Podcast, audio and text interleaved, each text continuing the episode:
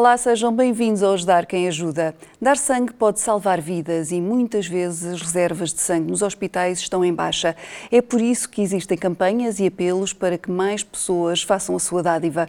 Hoje vamos conversar sobre este processo com Joaquim Mendes Silva, presidente da Federação das Associações de Dadores de Sangue. Olá, seja bem-vindo. Olá, Iva. A Federação foi criada em 95. Desde então, os portugueses têm sido generosos com as suas dádivas? Têm, têm. Hum, Deixa-me contextualizar. Vamos andar um pouco mais para trás, ainda antes da existência da nossa Federação. Ali nos anos 80, uh, eh, eu vou, vou, ainda concretizar melhor, peço desculpa. A Organização Mundial de Saúde preconiza que, para que uma sociedade tenha sangue suficiente para tratar os seus doentes, deve ter pelo menos entre 42 a 45 dadores por cada, por cada mil habitantes. E nos anos 80 do século passado, Portugal tinha 18 dadores por cada mil habitantes. Estamos a ver aqui a distância, risco por falta de sangue nos hospitais. Exato. Eh, sem dúvida. Na certidão de óbito não dizia que foi por falta de sangue, obviamente, mas era de facto por falta de sangue. E aqui os dadores de sangue perceberam esta gravidade, porque eh, na altura era a dádiva dirigida, as pessoas eram convidadas a doar sangue, a procurarem dadores de sangue para os seus familiares serem intervencionados.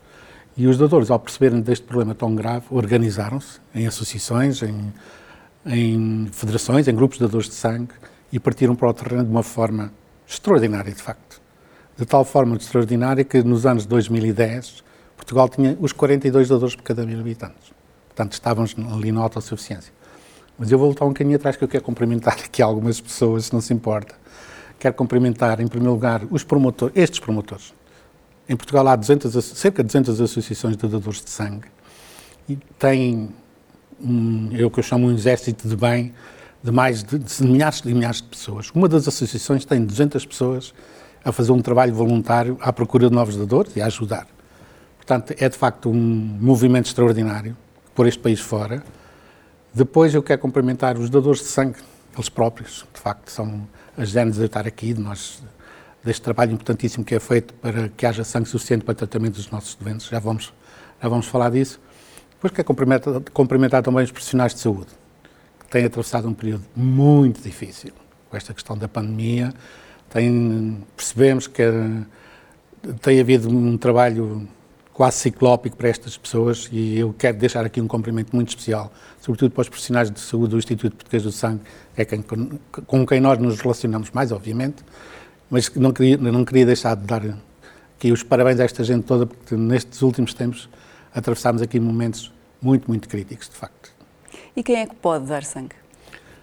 Todas as pessoas saudáveis, entre os 18 e 65 anos, obviamente, se não for saudável não pode ser dador de sangue até aos 60 anos, se for um dador de primeira vez, portanto, pesar 50 quilos, na, no, na, quando a pessoa se propõe à sessão de colheita de sangue, tem uma. Aquilo não é uma consulta médica, não se pode chamar tecnicamente uma consulta médica, é uma triagem, uhum. mas de facto tem ali alguns aspectos de consulta médica, como seja a medição de, de, de pressão arterial. arterial. Faz uma, uma análise à hemoglobina, para ver se a pessoa está ou não com, com a ferritina normal, porque senão não poderá dar sangue, claro e, portanto, tem ali uma. Eu costumo dizer que a pessoa, dador de sangue regular tem sempre a sua saúde vigiada. Várias situações, que eu podia contar aqui algumas, de pessoas que, em, em, graças à dádiva de sangue, encontraram coisas complicadas em termos de doenças, em termos, em termos de situações, várias situações. Quem é que pode dar sangue? De facto, são estas pessoas saudáveis, mas eu aqui faço um apelo muito especial. Sabe que no Instituto Português do Sangue e da Transplantação, nas estatísticas do Instituto, está, um, está à, à, saciedade, para quem quiser consultar, porque é público, uhum. Que a dádiva de sangue em Portugal é maioritariamente em pessoas com mais de 55 anos. Portanto, isto dá para perceber que é uma situação, uma população tão envelhecida como a nossa, é uma situação muito grave. Sim. Portanto, há aqui um trabalho muito, muito importante a fazer junto à camada da população mais jovem.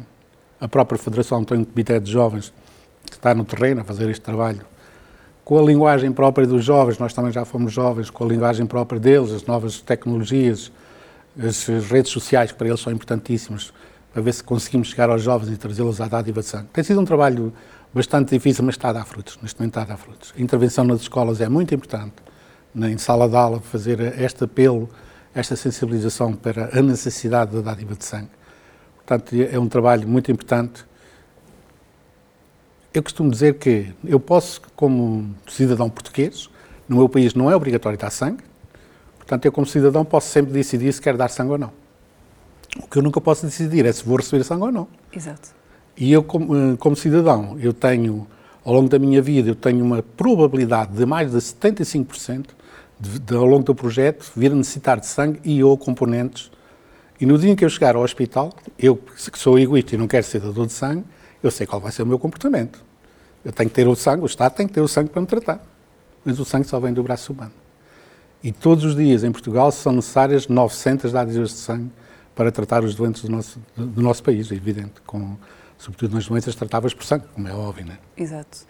Mas para que as pessoas entendam em casa também como é que é o processo, a pessoa uh, faz essa pseudo-consulta, digamos assim, uh, uh, e a seguir como é que é o processo até esta, chegar esta, aos hospitais? Esta triagem médica é feita por um profissional de saúde. Sim. Geralmente um médico ou um enfermeiro que tem um, competências para tal, obviamente, portanto é uma coisa séria. Sim, é, não é uma consulta como um médico de família. Não é uma consulta, tecnicamente não é uma consulta, exatamente. Um, como, é, como é que decorre o processo, sim, a pessoa chega, ah, okay. senta-se. A, pessoa, a primeira coisa que a pessoa é posta à frente da pessoa é uma, um questionário que se chama consentimento informado, onde a pessoa tem 20 questões, não são postas 20 questões. E se a pessoa responder corretamente àquelas 20 questões, não vai haver problema absolutamente nenhum no processo, quer para o dador, quer para o potencial, um, para o doente que vai, vai beneficiar de, daquela dádiva. Depois aquelas questões vão ser novamente todas repetidas pela profissional de saúde que, que, vai fazer a triagem. Portanto, mais uma vez eu vou ter a oportunidade, já me aconteceu a mim próprio, de, no consentimento informado, às vezes somos um bocado autómatos e estamos ali, não, não, não, não, não. E no final, a, a, a, a profissional de saúde perguntou-me: não fez nenhum tratamento dentário na última semana? Fiz. Portanto, eu próprio já me aconteceu isso, é importantíssimo. Portanto, o processo é seguro, é aí que eu quero chegar. O processo é muito seguro, existe um rácio de 0,000 situações em que de facto pode acontecer. A atividade humana tem sempre risco, obviamente, claro. não há risco zero, mas de facto o processo é seguro. O sangue depois de doado vai para o Instituto de Português do Sangue e ou para os centros recolhedores, há hospitais também fazem colheita de sangue, que vão tratar aquele, aquela unidade de sangue, que vai ser, um, eh, vai ser fracionada nos três componentes principais, que é os concentrados de eritrócitos, ou os glóbulos vermelhos, vulgarmente chamados, as plaquetas, muito importantes, e o plasma. Portanto, eh, hoje em dia nos hospitais portugueses não se transfunde sangue total, é um destes três componentes, sobretudo as plaquetas, quando ouvimos falar de falta de sangue, a maioria das vezes estamos a falar em falta de plaquetas. Nós sabemos que os tratamentos uh, oncológicos são muito invasivos das células sanguíneas, matam as células sanguíneas, por isso é que as pessoas ficam, perdem o cabelo, ficam muito brancas e por aí fora e a reposição tem que ser feita pelas plaquetas. É por isso temos uma, uma apetência tão grande pelas plaquetas nos nossos institutos de oncologia. E é este o apelo, é, quando, quando ouvimos um, um, um, responsável do Instituto, sobretudo do Instituto, é quem nós reconhecemos que tem capacidade para fazer, que deve ter a responsabilidade de fazer estes apelos, porque estes apelos são complicados. Exato. E qual é a quantidade, mais ou menos, que, que é feita uh, de recolha? Para que as pessoas também tenham noção. Sim. É, o, portanto, o sangue é, é, retirado para um saco e esse saco tem, leva 0,45 uh, eh, de litro, portanto, de litros. E normalmente as pessoas podem dar uh, sangue quantas vezes? Porque há doadores que uh, são doadores únicos por sim, ano, sim. outros que fazem mais vezes. Certo. Uh, os homens podem doar sangue de 3 em 3 meses, portanto, 4 vezes por ano, e as senhoras podem doar sangue de 4 em 4 meses, portanto, 3 vezes por ano. Mas eu costumo dizer, se cada pessoa saudável doasse sangue duas vezes por ano, tínhamos sangue suficiente para, para tratar os nossos doentes, sem qualquer dúvida. Portanto, e uma vez, eh, uma vez eh, recolhido este, este sangue, que, que estes componentes são necessários eh, para os hospitais, dizia há pouco que cerca de 900 litros que são necessários dia. 900 unidades, unidades são Sim. necessárias de Portanto, dia. Isto quer dizer que em cada dia de cada ano há necessidade de 900 pessoas todos os dias fazer uma doação de sangue. Portanto, isto é um número que dá bem a ideia da importância da dádiva de sangue e da importância da promoção da dádiva de sangue, que é muito importante de facto. E deixe-me referir agora, penso que é um momento ideal para dizer isto. Portugal atravessou na, nos meses de janeiro e fevereiro uma situação muito complicada, muito grave mesmo, com falta de sangue e ou componentes para tratamento dos nossos doentes. Uh, de forma endémica, nos meses de janeiro e fevereiro, todos os anos nós temos problemas por causa dos surtos gripais, constipações e afins, que são impeditivas para a dádiva de sangue. Este ano, agravado, uh, agravando essa situação, tivemos a, questão da pandemia, que nos meses de janeiro e fevereiro nós chegámos a ter mais de um milhão de pessoas, um milhão e duzentas mil pessoas, confinadas em casa, ou porque estavam infectadas, ou porque eram contatos de risco, infectadas 14 dias em casa, contágios de risco 7 dias em casa. Agora a situação melhorou, como todos sabemos, mas de facto foi uma situação muito grave, muito complicada, que trouxe situações de que havia muita falta de sangue. Tinha, chegámos a ter sangue para 4, 5 dias, o que é muito grave. Sim, nos dias de hoje em que, como diz, Sim. os hospitais precisam, porque as pessoas Exatamente. depois não têm muita noção de uh, quem são os doentes que vão receber este sangue, não é? Exatamente. É? Não, não, não sei. Não me interessa tão pouco a dádiva de sangue em Portugal tem, tem várias características. Uma delas é benévola, ninguém é obrigado a dar sangue, obviamente. A outra é, é anónima, nem eu sei quem é o doente, quem é o paciente que vai receber o meu sangue, nem o, nem o, o paciente vai, vai saber quem é o dador. No entanto, existe a possibilidade do rastreamento, como é óbvio, porque se houver algum problema no processo, conseguirmos chegar ao dador. E acontece com alguma frequência. Portanto, hum, com alguma frequência não tem acontecido algumas vezes, não é assim com toda a frequência, não quero deixar uma, uma mensagem errada. Portanto, de facto, é, é importante eh, esta, esta questão da segurança na dádiva de sangue. Mas é importante também as pessoas, se calhar, terem uma noção de que uh, quem, não a nível individual, mas uh, o tipo de doente que necessita frequentemente de, de, de, uh, dos componentes de sangue, não é? Porque Sim. falávamos há pouco de doentes oncológicos, mas existem também outro tipo de, pessoas. Sim, claro. Existe um, uma infinidade. Como eu Exatamente. disse há pouco, hoje em dia não, há, não é transfundido sangue total nos hospitais. São em situações muito excepcionais e muito raras, mas podemos dizer que não é. Uh, temos estes três componentes concentrados de eritrócitos, para que servem? Têm, têm uma duração de 42 dias de vida, vindos os quais morrem e têm que ser incinerados. Para que é que servem? Para as grandes, para as grandes hemorragias, nos acidentes de automóvel, sobretudo, que, que, são muito utilizados porque existem geralmente grandes hemorragias. Não tem uma grande utilização hospitalar hoje em dia. Uhum. Depois temos as plaquetas, essas sim. E há duas formas de obter plaquetas. É através da dádiva de sangue, que é o recovery, e há uma outra forma de obter plaquetas que é através de, de uma doação só de plaquetas. Em vez de ser o sangramento total, é, há uma máquina onde é possível fazer uma doação de plaquetas. A máquina tem a função de retirar, faz a centrifugação, retira-lhe só as plaquetas e devolve o, o sangue a, ao organismo. Durante o processo de uma hora, no final, tem exatamente uma pool de plaquetas, que aquilo é ouro nos hospitais de oncologia, é ouro, de facto. Dessas, sim, há muita falta. Tem uma duração de 5 dias a 7 dias úteis, fins dos quais também morrem, mas em Portugal não se incineram plaquetas, isso posso garantir que elas são completamente consumidas. E depois temos o plasma, que é a parte maior, e eu direi a parte mais nobre do sangue hoje em dia. Houve uma jornalista em Portugal que, que um, um, caracterizou uh, o plasma de uma forma muito feliz que é um caldeirão cheio de substâncias que nós próprios ainda não sabemos todo o tipo de substâncias que lá existem. Neste momento existe, é possível, através do fracionamento do plasma humano, é possível obter mais de 25 medicamentos diferentes. Até o ano de 2018, o nosso país pura e simplesmente incinerava o plasma. Era uma situação muito complicada, vergonhosa para nós, vergonhosa Exato. para a nossa organização, para a nossa, para a nossa incapacidade de resolver aquele problema algumas pressões de algumas, de eh, algumas indústrias, e, não, mas até que, no ano, isto é que é importante, não é, não é o que está para trás. No ano de 2018, o nosso Ministro da Saúde, de então, o Dr. Alberto Campos Fernandes, conseguiu fazer um concurso que estava perfeitamente à bala de, deste tipo de, de gradilhas, que são os próprios, de, os próprios eh, concorrentes que se auto-excluem. Portanto, até ficar só um.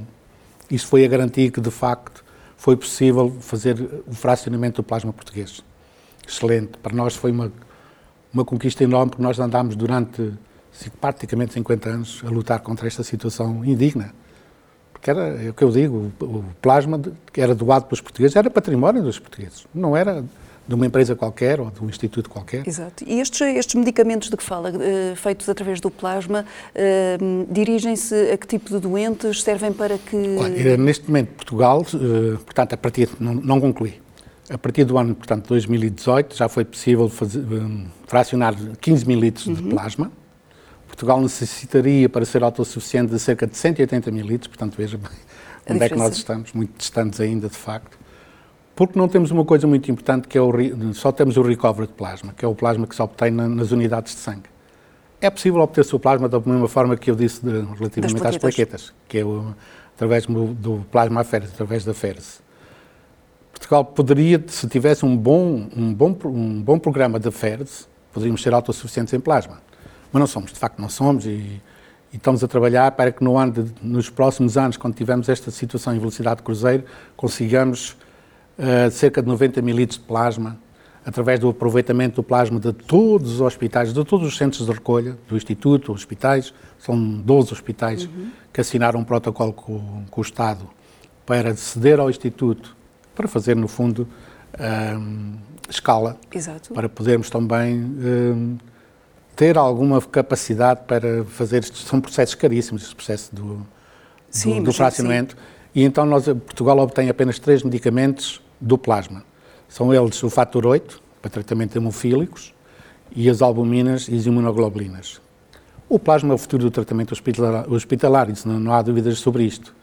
Tem uma potência verdadeiramente incrível, tem uma, tem uma cotação incrível. Eu não, não vou referir, mas tem uma cotação incrível porque, porque os países desenvolvidos, os países muito populosos, Índia, China e por aí fora, têm uma potência extraordinária por este produto.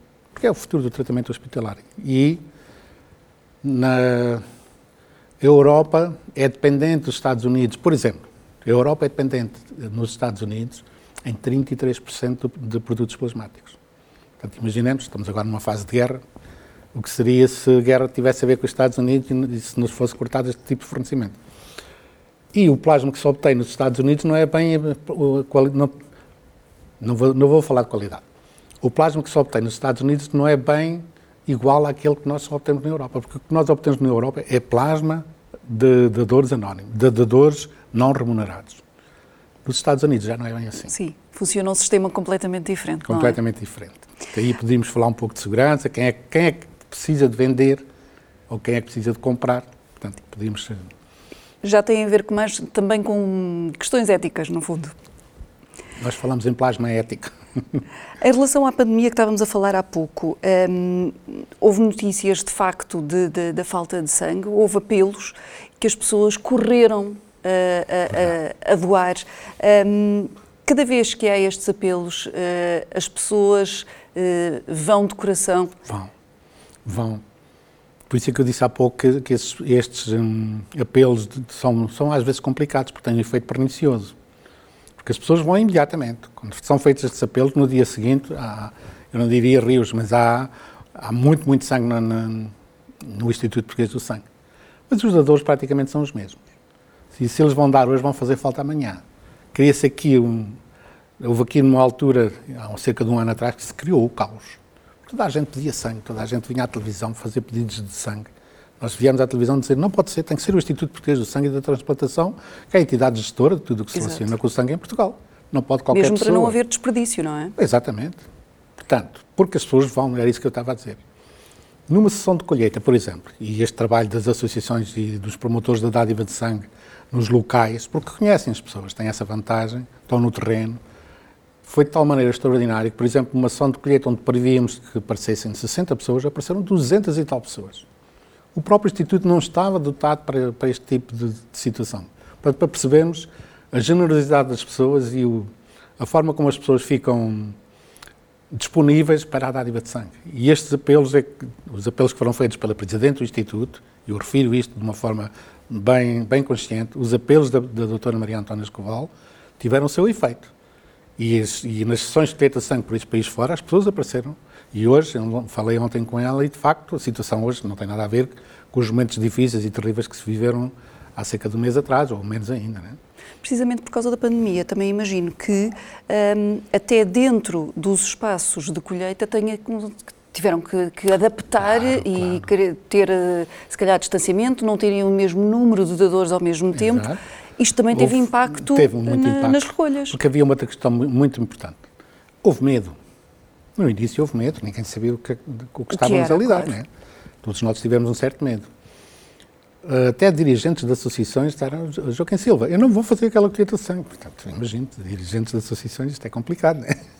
Mas depois, quando perceberam que está tudo lá, isso eu não, não, não duvido desta capacidade e desta, deste frenesim de fazer o bem. Mas, de facto, as, as equipas tiveram que ficar dotadas de, de forma diferente, não puderam ter acesso ao- aos locais de sessão de colheita os, eh, muitas pessoas, obviamente, que tinha que ser limitado. Uma questão muito importante, que se é os postos móveis do Instituto Português do Sangue e da Transplantação não puderam, a Direção-Geral de Saúde proibiu a utilização daqueles postos móveis, por falta de espaciamento, obviamente.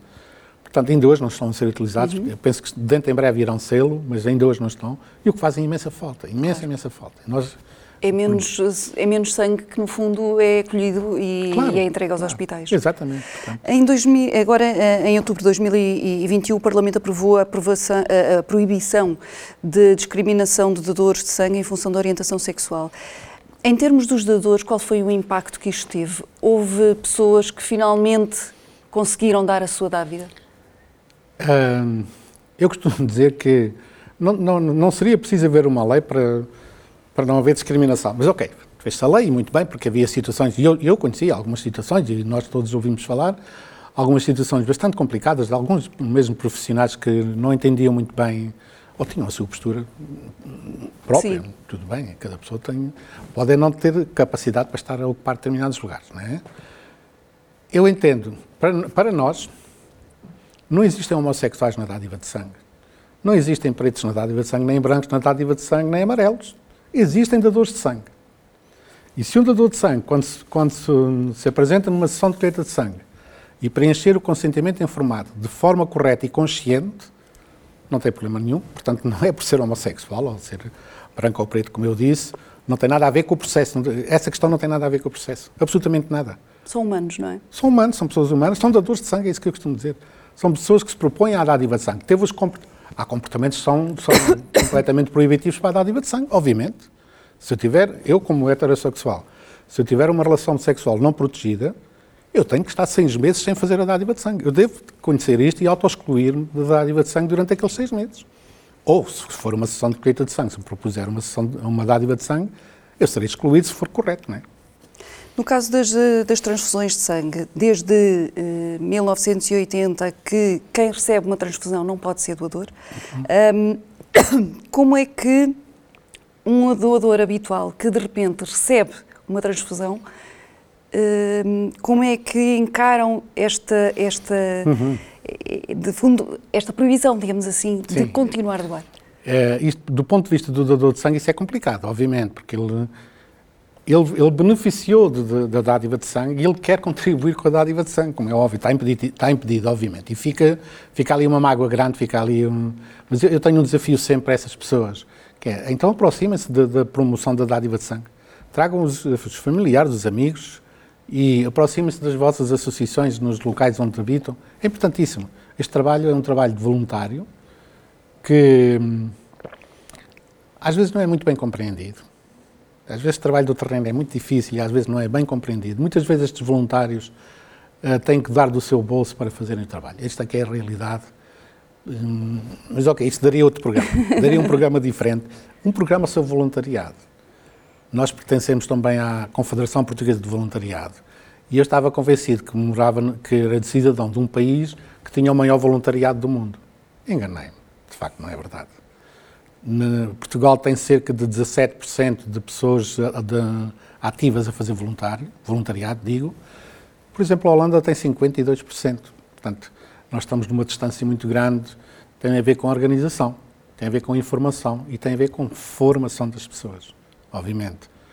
Este é um trabalho muito importante, está a ser feito pela Confederação, obviamente, é quem, quem deve liderar este processo, mas de facto é este o convite que eu faço às pessoas. Aproximem-se das associações, outra associação qualquer, nas escolas eu costumo muito falar com os miúdos, sejam cidadãos ativos, façam parte da, da vida vosso- da, da vossa comunidade.